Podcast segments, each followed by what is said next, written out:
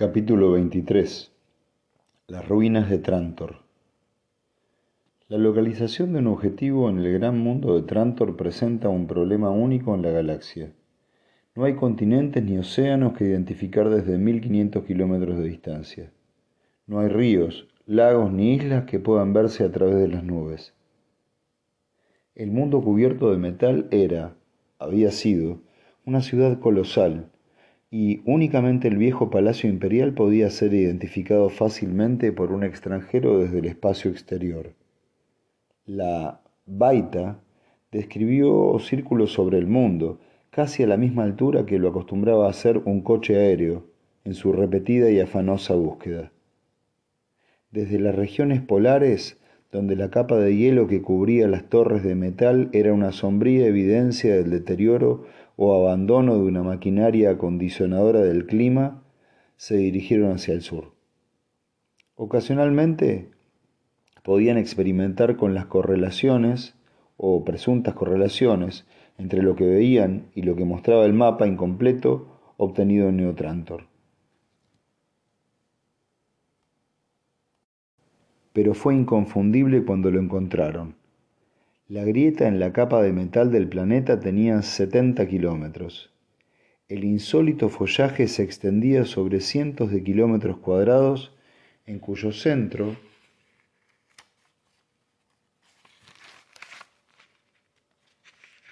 se ocultaba la delicada gracia de las antiguas residencias imperiales. La nave Baita revoloteó y se orientó lentamente. Solo las enormes super calzadas podían guiarles. Largas y rectas flechas en el mapa, lisas y resplandecientes cintas en la superficie que había debajo de ellos. Llegaron por cálculo aproximado a lo que en el mapa figuraba como el área de la universidad, y la nave descendió sobre lo que debió haber sido un bullicioso cosmódromo. Fue cuando se sumergieron en el océano de metal que la aparente belleza vista desde el aire se transformó en las tétricas ruinas que quedaron tras el gran saqueo. Las torres estaban truncadas, los lisos muros tenían grandes agujeros y vieron por un instante un área de tierra desnuda, oscura y arada, que debía tener varios centenares de hectáreas. Lee Center esperó a que la nave se posara cautelosamente. Era una nave extraña que no procedía de Neotrantor. En su interior exhaló un suspiro. Las naves extranjeras y los tratos confusos con hombres del espacio exterior podían significar el fin de los cortos días de paz, un retorno a los viejos y grandiosos tiempos de batallas y muerte.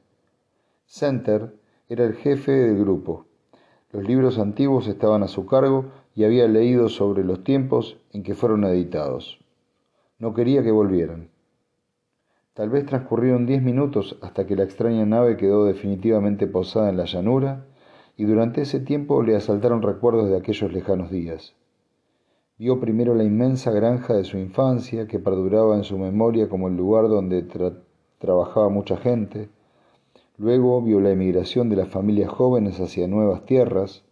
Entonces él contaba con diez años. Era hijo único y estaba perplejo y asustado. Después de los edificios nuevos, las grandes planchas metálicas que tuvieron que ser retiradas y partidas, la tierra que quedó al descubierto tuvo que ser trabajada, abonada y reforzada, las viejas construcciones fueron derribadas y algunas transformadas en viviendas. Hubo que sembrar y recoger la cosecha, establecer relaciones pacíficas con las granjas vecinas, Hubo crecimiento y expansión bajo la tranquila eficiencia del autogobierno. Llegó una nueva generación de niños fuertes nacidos en aquellas tierras y por fin el gran día en que fue elegido jefe del grupo. Y por primera vez, desde que cumpliera 18 años, no se afeitó y contempló cómo aparecía el primer vello de su barba de jefe. Y ahora aquella intrusión podía poner fin al breve idilio del aislamiento. La nave aterrizó. Vio en silencio cómo se abría el portillo. Salieron cuatro personas cautelosas y vigilantes. Había tres hombres diferentes, extraños. uno viejo, uno joven, otro flaco y narigudo, y una mujer que caminaba junto a ellos como su igual. Se tocó la negra y poblada barba mientras salía a su encuentro. Hizo el gesto universal de paz, adelantando ambas manos con las duras y encallecidas palmas hacia arriba.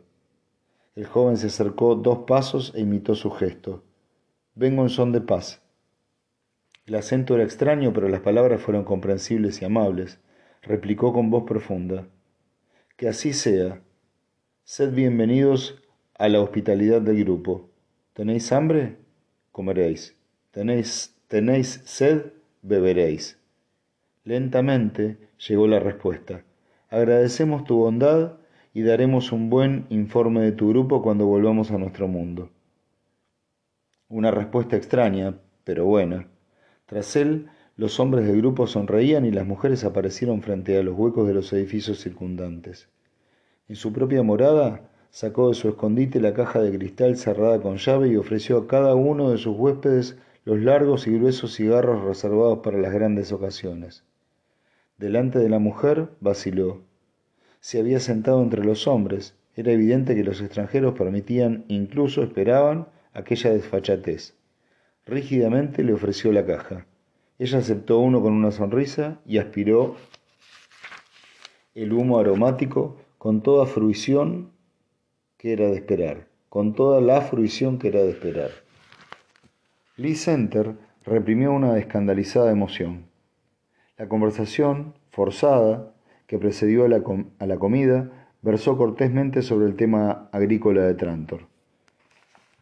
Fue el viejo quien preguntó, ¿y las instalaciones hidropónicas Seguramente en un mundo como Trantor podrían ser la solución. Center meneó la cabeza con lentitud. Se sentía inseguro. Sus conocimientos solo se referían a los libros que había leído. ¿Está hablando de un cultivo artificial con productos químicos? No, no sirve en Trantor. Estas instalaciones requieren un mundo industrial, por ejemplo, una gran industria química, y en la guerra o el desastre, cuando la industria se paraliza, la gente se muere de hambre. Además, no todos los alimentos pueden cultivarse artificialmente. Algunos pierden su poder nutritivo. El suelo es barato, aún mejor, y siempre es más seguro. ¿Y su cosecha de alimentos es suficiente? Suficiente sí, tal vez sea monótona. Tenemos gallinas ponedoras y animales que nos dan la leche, pero nuestro suministro de carne depende de nuestro comercio exterior. ¿Comercio? El joven pareció repentinamente interesado. Así que ustedes comercian. Pero, ¿qué exportan? Metal, fue la tajante respuesta. Mire su alrededor.